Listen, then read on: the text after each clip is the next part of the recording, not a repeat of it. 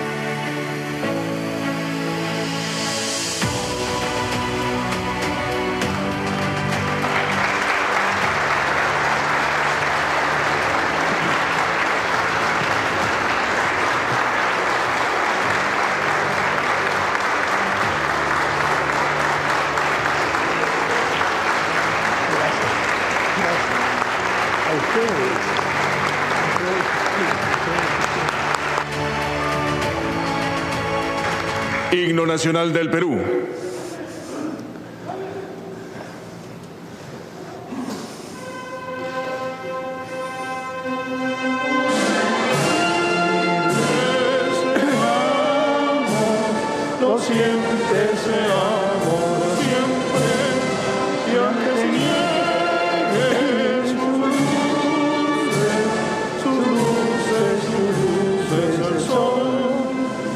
Que faltemos al voto solemne, que la patria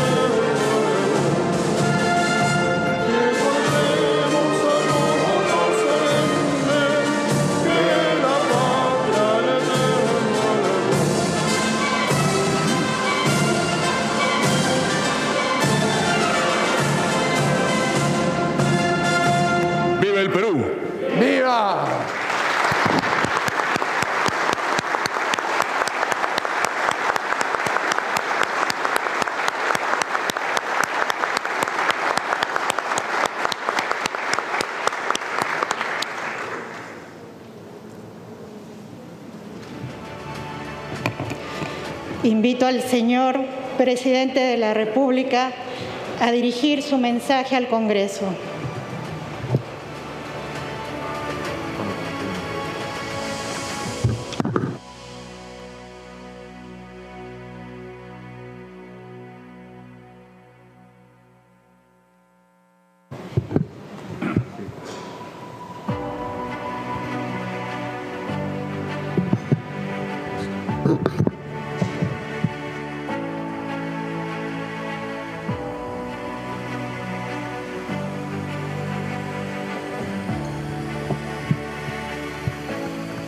Señora Presidenta del Congreso, señor Presidente del Poder Judicial, señor Arzobispo y Primado del Perú, señores Vicepresidentes del Congreso de la República, señor Presidente de la Junta Nacional de Justicia, señor Defensor del Pueblo, señor Jefe de la Oficina Nacional de Procesos Electorales, señora Jefa Nacional del RENIEC, señor Contralor General de la República, señores parlamentarios andinos, señor Alcalde de Lima, señor Jefe del Comando Conjunto de las Fuerzas Armadas del Perú, señores comandantes generales de los institutos de las Fuerzas Armadas, señor decano del Cuerpo Diplomático, señoras y señoras congresistas,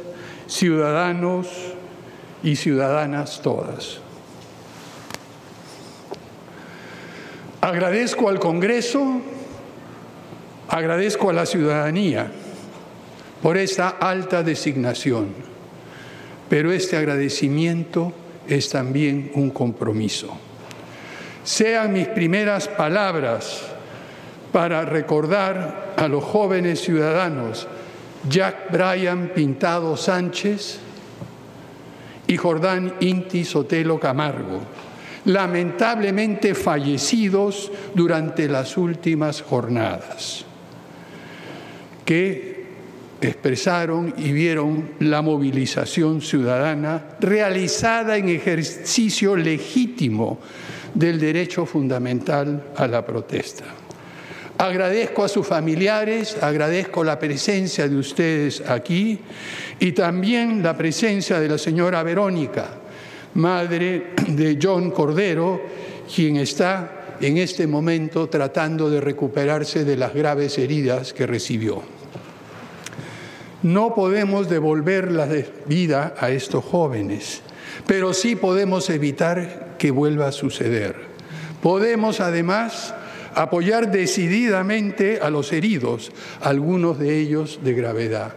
En nombre del Estado, les pido perdón a sus familiares y a ellos, y a todos los jóvenes que marcharon por defender la democracia y que nos hicieron recordar a muchos que tenemos años ya de la importancia que tiene la vocación de servicio. En el Perú y en el mundo entero estamos viviendo tiempos de incertidumbre, de inconsistencias, de contradicciones, de amenazas y de miedos, de rencores y de resentimientos. En este cambio de época que nos ha tocado vivir a todos nosotros, es difícil orientarse y encontrar un rumbo en medio de la turbulencia y la catástrofe acelerada que es esta pandemia, que en pocos meses nos trastornó la vida en todo el mundo, y de la catástrofe en cámara lenta, pero no tan lenta ahora, la catástrofe del cambio climático, que también amenaza en modificar radicalmente los cimientos de nuestra civilización. En estos momentos de crisis sin precedentes y agudizados por estas catástrofes y por los problemas que tiene nuestro país, los problemas económicos, de salud, sociales y de seguridad, es fundamental, es absolutamente necesario mantener la calma, la tranquilidad y la ecuanimidad. Pero no confundamos esto, por favor, con pasividad, con conformismo o con resignación. Por el contrario, tomemos estos tiempos turbulentos como un llamado a la acción, al compromiso de todos nosotros, peruanas y peruanas, de buena voluntad para cambiar esta situación y salir de la crisis. Para esto es hora de asentarnos sobre el extraordinario legado que hemos recibido de nuestra historia. Una historia riquísima, por supuesto con claroscuros, con triunfos y también con derrotas. Pero también, y eso es lo más importante, con un indesmayable sentido de optimismo y de fe en nuestro futuro. Es este sentido de optimismo el que nos ha permitido superar catástrofes que hemos vivido anteriormente, días asiagos en nuestra historia, violencia insensata y excesos que hemos y estamos pagando muy caro en términos de oportunidades perdidas. Pero mirémonos a nosotros mismos. Empecemos reconociendo que con muy honrosas excepciones, durante los últimos años nuestra clase política, es decir, muchos de los que estamos aquí, entre otros, entre muchos otros, no hemos estado a la altura de los grandes desafíos que hemos y estamos enfrentando. No hemos sabido escuchar y responder a las legítimas aspiraciones de la gran mayoría de peruanos y peruanas, a demandas de reconocimiento y de dignidad de igualdad de trato y de oportunidades para todas y todas, de caminos hacia el progreso para todo el país. Debemos, queridos compañeros congresistas, remediar esto con un sentido de urgencia, dejando de lado los rencores y los resentimientos, aceptando que es indispensable trabajar juntos y reconociendo que solo con humildad y generosidad podremos reiniciar nuestra travesía por un camino que intuyeron los próceres de la independencia. Y este camino nos debía haber llevado a fundar una república de iguales, que reconozca nuestra identidad diversa y pluralista, pero que al mismo tiempo es integrada con un propósito común la libertad, el bienestar, la igualdad y la prosperidad para todos y todas. Es hora de empezar a tomar en serio, a pocos meses del bicentenario de nuestra independencia, la promesa de la vida peruana que nos hablaba el maestro Jorge Basadre. Es hora de cumplir la promesa de la vida republicana que hemos defraudado durante 200 años. Durante los últimos años y sobre todo en el último quinquenio, la política ha sido muy destructiva y muchas veces los diversos actores no hemos actuado como contendores, como rivales, sino como enemigos irreconciliables. Los hechos ocurridos durante los últimos días nos los han puesto en evidencia una vez más. Pero la política no tiene ni debe ser así. La política democrática, el ejercicio de la vida política debe responder al esfuerzo de encontrar consensos o caminos compartidos, empezando esta búsqueda, iniciándolo desde diferentes puntos de diferentes, diferentes lugares, pero al final llegando a un acuerdo operativo, práctico, acerca de lo que es mejor para el bienestar de toda la ciudadanía y de la República. En este sentido, debemos recordar que los mecanismos de control político que son necesarios en todo régimen constitucional y democrático, no deben afectar la estabilidad del país ni sumirnos en una tras otra crisis política. Esperamos también que el próximo pronunciamiento del Tribunal Constitucional permita poner en la agenda un mejor uso de los pesos y contrapesos entre los poderes del Estado que consagra nuestra Constitución. El bicentenario de la independencia, queridos colegas, queridos ciudadanos, queridas autoridades, debe estar caracterizado por prácticas políticas que nos permitan construir un Perú mejor, un Perú más unido, un Perú con menos rivalidades, con menos problemas, con menos confrontaciones. Un país inclusivo donde se valoren los talentos y se generen oportunidades para todos. En realidad, esa es la demanda del gran movimiento ciudadano en todos los rincones del país. Movimiento que se ha despertado y alentado sobre todo por la actitud de los jóvenes que considera, como dije hace unos momentos, que la clase política no ha estado a la altura de lo que se requiere ni se ha comportado conforme a las exigencias del momento actual. Este gran movimiento que hemos visto en todas las regiones de nuestro país, este movimiento le pertenece a los jóvenes, le pertenece a la juventud.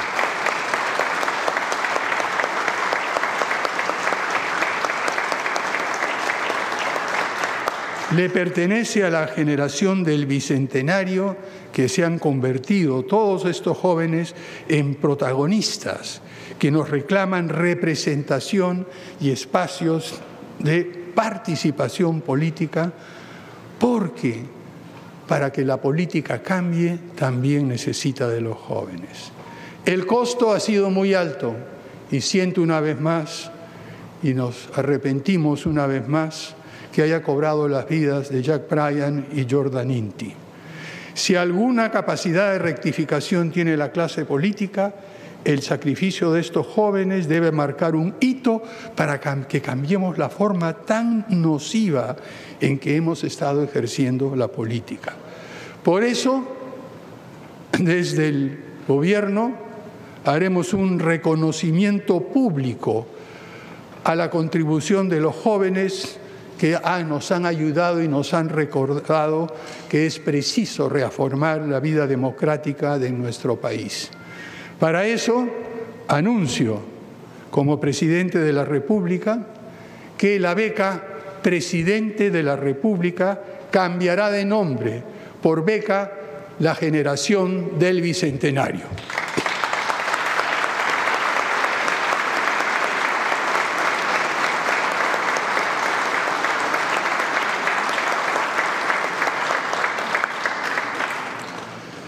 Pasando a una confidencia personal, a los 72 años de edad, a la tierna edad de 72 años, decidí conjuntos con otros ciudadanos y ciudadanas participar en la creación de un partido político desde abajo, consciente del esfuerzo que toma hacer esto.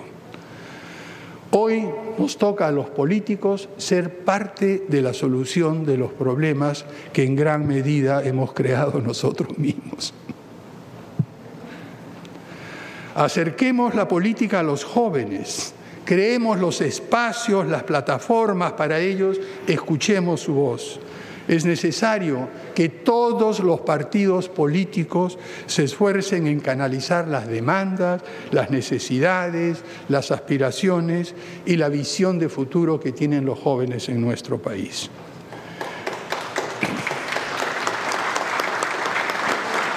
Este gobierno de transición surgido en tan graves circunstancias que vive la patria, no será un gobierno partidista, sino plural que responda precisamente a la necesidad de que la política sea un punto de encuentro, para que sin renunciar a nuestras perspectivas, a nuestros ideales, a nuestras maneras de ver el mundo, lleguemos a compromisos reales de acción compartida. Quisiera referirme brevemente a los desafíos que hemos visto que enfrenta este gobierno de transición en el futuro inmediato. Estos desafíos, el primero, primero de estos desafíos es asegurar que las elecciones convocadas para el mes de abril se realicen sin contratiempos y sean absolutamente limpias.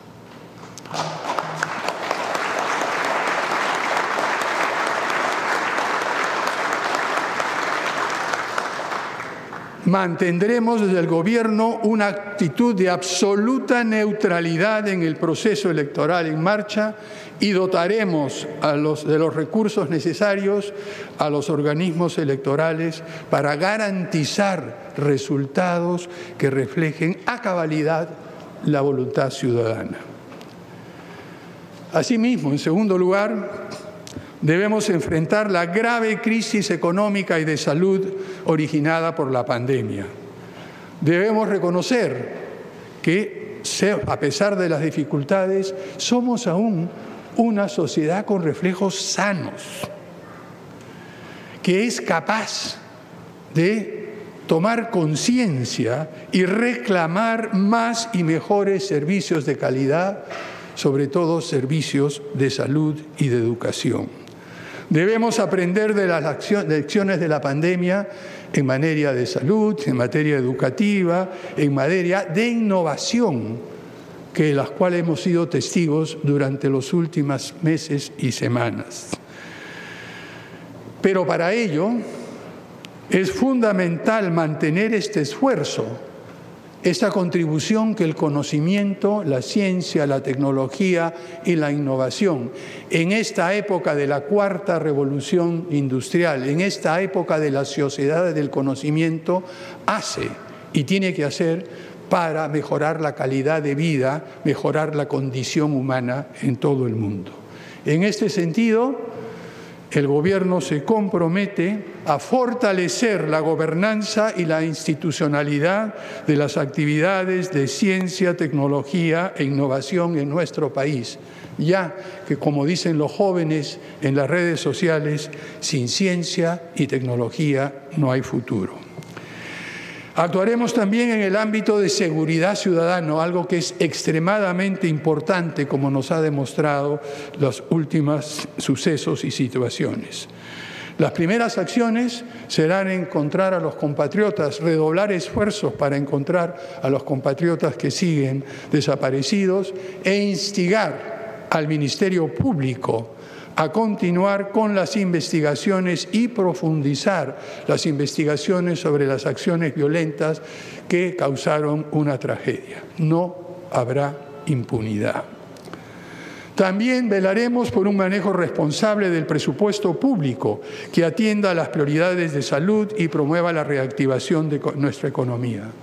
Hago un llamado a los empresarios, al sector privado en general, para que se comprometan y apoyen la reactivación económica que tanto necesitamos para devolverles a todos los trabajadores sus maneras de ganarse la vida.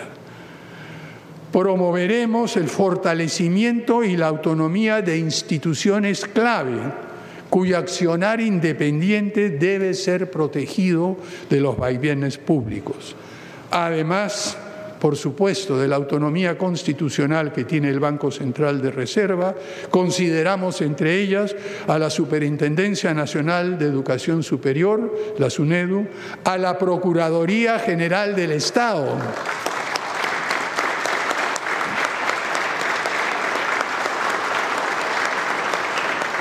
y también al Instituto de Radio y Televisión del Perú, para que refleje con veracidad la situación de nuestro país y emita y publicite, haga pública la opinión y los diferentes puntos de vista de toda la ciudadanía y no del gobierno.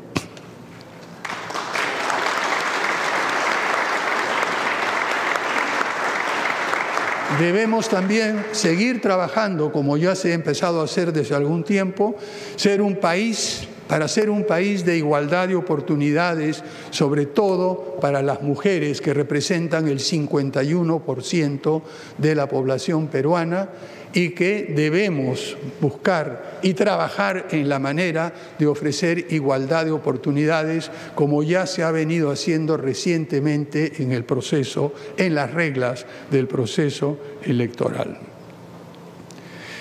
Quisiera compartir la idea que desde el Gobierno, además de estos desafíos, tenemos con respecto a las tareas y mencionar solo algunas de ellas.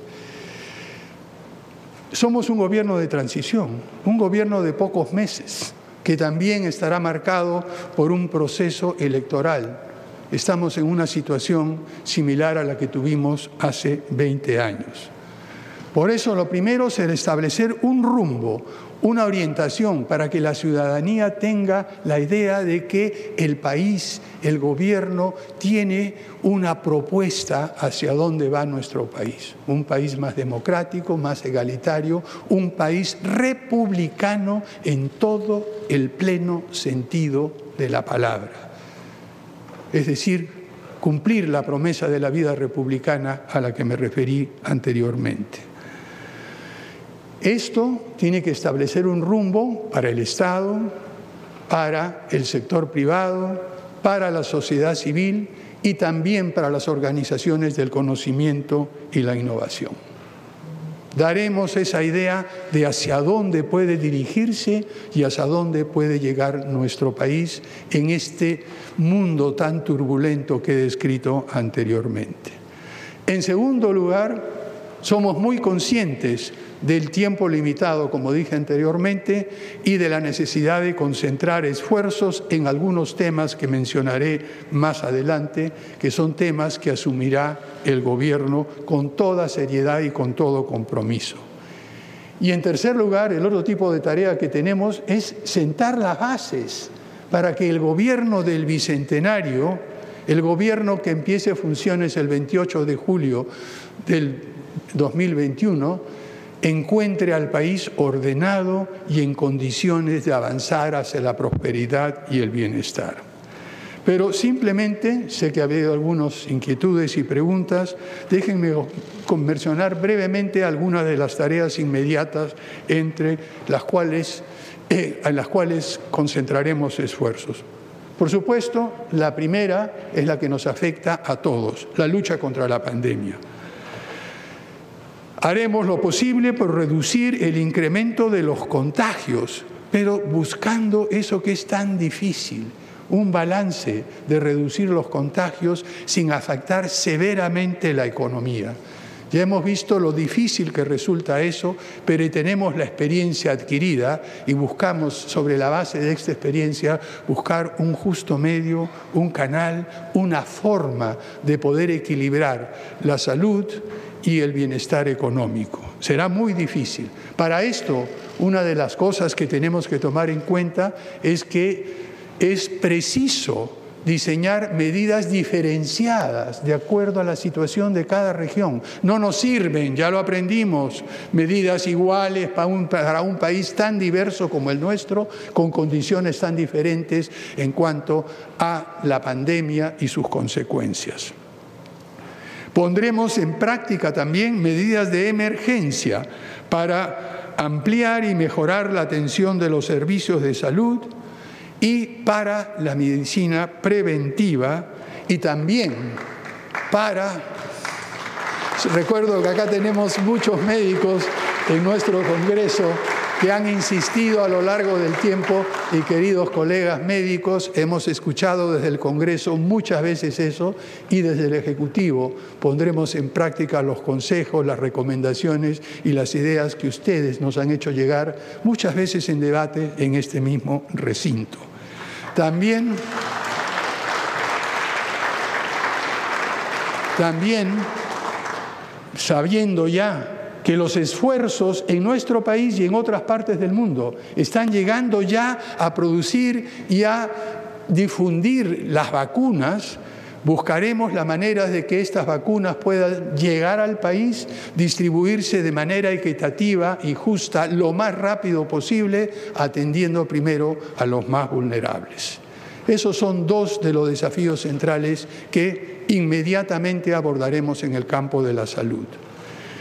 En el campo del crecimiento económico y gestión responsable de las finanzas públicas, garantizaremos la estabilidad económica y el equilibrio fiscal. Tenemos presentes y hemos aprendido las lecciones de dejar de lado este requisito previo, esta condición fundamental para el crecimiento económico, para el bienestar y la mejor distribución de lo que nuestro país produce y genera con esta riqueza tan grande de recursos naturales que tenemos. Esta estabilidad económica y equilibrio fiscal, y disculpen, queridos compañeros congresistas, que muchas veces por atender a las realmente claras y justísimas demandas de muchísimos sectores de nuestro país, sobre todo en las diversas regiones del Perú, se tratan de proponer, pero que se enfrentan con frecuencia con la dura realidad de unas arcas públicas disminuidas por una recaudación fiscal que ha caído en 30%, con dificultades enormes para equilibrar el presupuesto público y será sumamente difícil, y les adelanto eso, porque sé que hay muchas demandas justas, pero también desde el Poder Ejecutivo tenemos la responsabilidad de atender lo más urgente, lo prioritario entre esas demandas, pero haciéndolo respetando la estabilidad y el equilibrio, porque si no lo hacemos, perdemos todos todo nuestro país pierde. Al perder la estabilidad económica tendremos desempleo, inflación, como ya lo hemos vivido anteriormente. Y en segundo lugar, trabajaremos con el Congreso para completar la discusión y la aprobación del presupuesto público, que ya lo tenemos en este momento dentro del Congreso, ya está en discusión. La idea es que este presupuesto sea financiado y equilibrado y sobre todo lo que nos preocupa, y sé que les preocupa a muchísimos de ustedes, sobre todo aquellos en las diversas regiones de nuestro país, mejorar la ejecución presupuestal en todos los niveles de gobierno. Estamos desde ya ideando qué mecanismos podemos emplear para apoyar a los gobiernos regionales, a los gobiernos locales, en la tarea de ejecutar bien sin desperdicio, señor Contralor, sin corrupción, bien y rápido el presupuesto que tienen asignado y que en muchas oportunidades se queda sin ejecutar y revierte al Tesoro Público. Una tercera prioridad puntual tiene que ver con la recuperación de la educación. Sabemos que por diversas circunstancias hemos perdido y muchos jóvenes y niños han perdido meses de educación. Los han perdido por la interrupción de las clases, por la imposibilidad de las clases presenciales, pero también por las dificultades y problemas encontrados en poner en práctica un programas efectivos de educación a distancia. En este sentido, otro compromiso completaremos el proceso de adquisición, distribución y de equipos informáticos y también, y eso es lo clave, y aquí lo hemos escuchado en el Congreso y en diferentes comisiones, hemos escuchado que solo el 40% de los hogares en nuestro país tiene acceso a Internet, este recurso esencial para poder tener clases remotas, clases a distancia y poder trabajar con Aprende Perú. Y esta diferencia en las zonas rurales es aún más pronunciada, porque solo un porcentaje menor al 10% de estos hogares tienen acceso a Internet. Pondremos prioridad y creemos que es posible muy rápidamente haciendo converger las voluntades del sector privado, del Estado, de los organismos reguladores, del Ministerio de Economía y Finanzas, del Ministerio de Transportes y Comunicaciones, de organizaciones de la sociedad civil, de instituciones académicas, poner en marcha un plan acelerado para expandir este acceso a Internet de la manera más eficaz y rápida posible.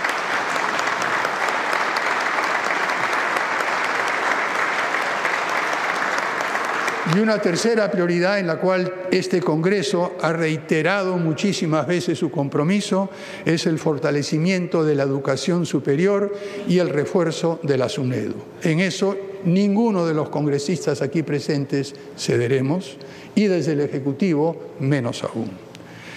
La cuarta prioridad concreta tiene que ver con la lucha contra la corrupción. Y allí el Poder Ejecutivo no tiene una intervención directa, esas son las instituciones de la Fiscalía, el Poder Judicial, etc. Apoyaremos el trabajo de los equipos de fiscales especializados de la lucha contra la corrupción, venga de donde venga y esté donde esté. Fortaleceremos a la unidad de inteligencia financiera, esa es una iniciativa de muchos de mis antiguos colegas de bancada, para luchar contra el lavado de dinero proveniente de actividades ilícitas. Y desde el Gobierno actuaremos con transparencia total en todas las instancias, con, eso sí, las entendibles excepciones de defensa nacional y orden interno. Trabajaremos en conjunto también con otras instituciones del Estado. Esperamos, y señores congresistas, quisiera decirle, queridos colegas o ex colegas, ya no sé, todavía no me acostumbro a este cambio súbito de condición, que las puertas del el Poder Ejecutivo, las puertas de Palacio de Gobiernos están abiertas para todos.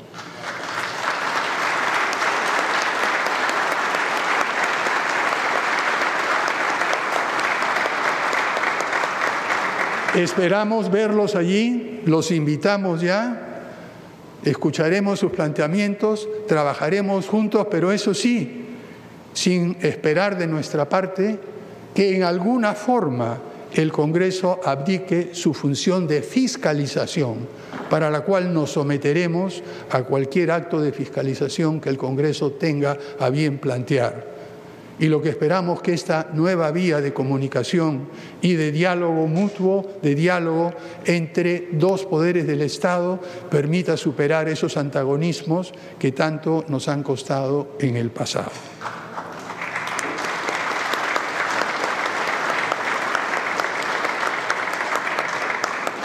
Pero ya terminando, apreciados colegas, apreciadas autoridades, queridos ciudadanos todos que nos están escuchando y viendo.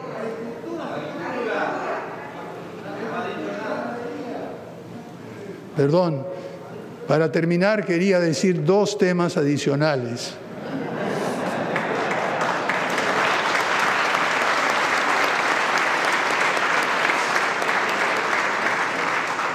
El primero tiene que ver con el objetivo de la agricultura, la alimentación.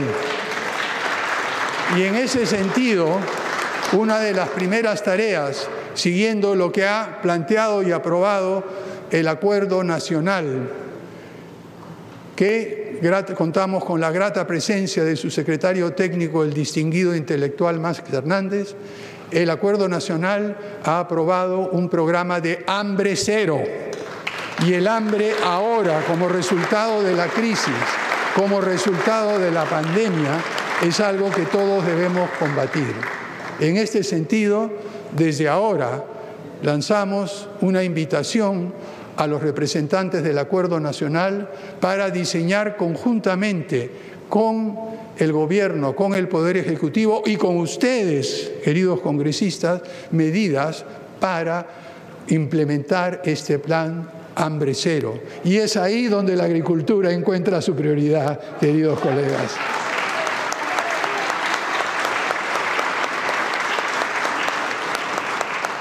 Decía que me faltaban un par de puntos. El siguiente punto que creo que es sí fundamental. Ya me han escuchado hablar de los problemas de nuestro país, de la clase política, de la desconexión que hay entre la ciudadanía y sobre todo entre los jóvenes y los que somos actores políticos. El desafío y la tarea central de nuestro gobierno es devolverle la confianza a la ciudadanía, devolverle la confianza a los jóvenes que nosotros, quienes estamos involucrados en política y que nos hemos olvidado a veces de aquellas aspiraciones que teníamos todos nosotros cuando jóvenes, cuando salíamos a la protestar, cuando participábamos en actos de reclamo y de defensa de derechos, bueno, eso nos lo han recordado los jóvenes. Y esto requiere de nuestra parte, esto requiere de nuestra parte una apertura y una disposición a escuchar a todos, haciendo uso del conocimiento y de la evidencia disponible. Todos que hemos sido jóvenes, con el paso del tiempo, hemos aprendido que algunas veces estos reclamos no tenían solución fácil. A veces estos reclamos requerían de un enorme esfuerzo cuya magnitud no veíamos cuando salíamos a ir Por lo tanto, es nuestra responsabilidad escucharlos y transmitirles esa experiencia, ese conocimiento, esa evidencia y encauzar sus aspiraciones, sus deseos y su punto de vista por un camino positivo, un camino que les permita resolver los problemas inmediatos que están reclamando por solución y que nosotros tenemos la responsabilidad como autoridades, como Congreso, como Gobierno en responder.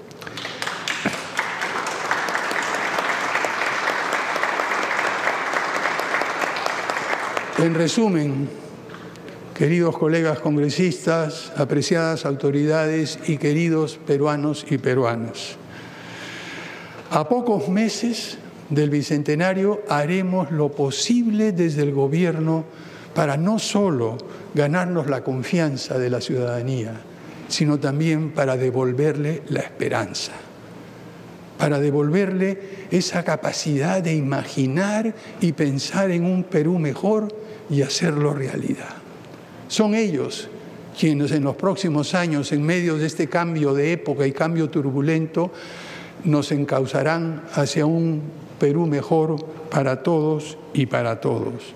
Confianza y esperanza son dos cosas que esperamos devolverle a la ciudadanía en los cortos meses que nos quedan. Y termino ahora sí, queridos amigos, citando unas palabras de César Vallejo, que creo que ilustran bien la tarea de superar rencillas y disipar rencores. Quisiera compartir con ustedes las últimas líneas de mi poema favorito de César Vallejo, Considerando en frío. ¿Recuerdan ustedes cómo empieza? Considerando el frío imparcialmente. Pero lo que es importante recordar ahora no es solo ese principio, sino cómo termina después de haber descrito las amarguras, la diversidad, los problemas, los rencores, las diferencias, y dice, examinando en fin sus encontradas piezas, su retrete, su desesperación al terminar su día atroz, borrándolo, comprendiendo que Él sabe que le quiero, que le odio con afecto y me es, en suma, indiferente. Considerando sus documentos generales, y mirando con lentes aquel certificado que prueba que nació muy pequeñito, le hago una seña, viene. Y le doy un abrazo, emocionado, emocionado. Queridos compatriotas, muchas gracias y que viva el Perú.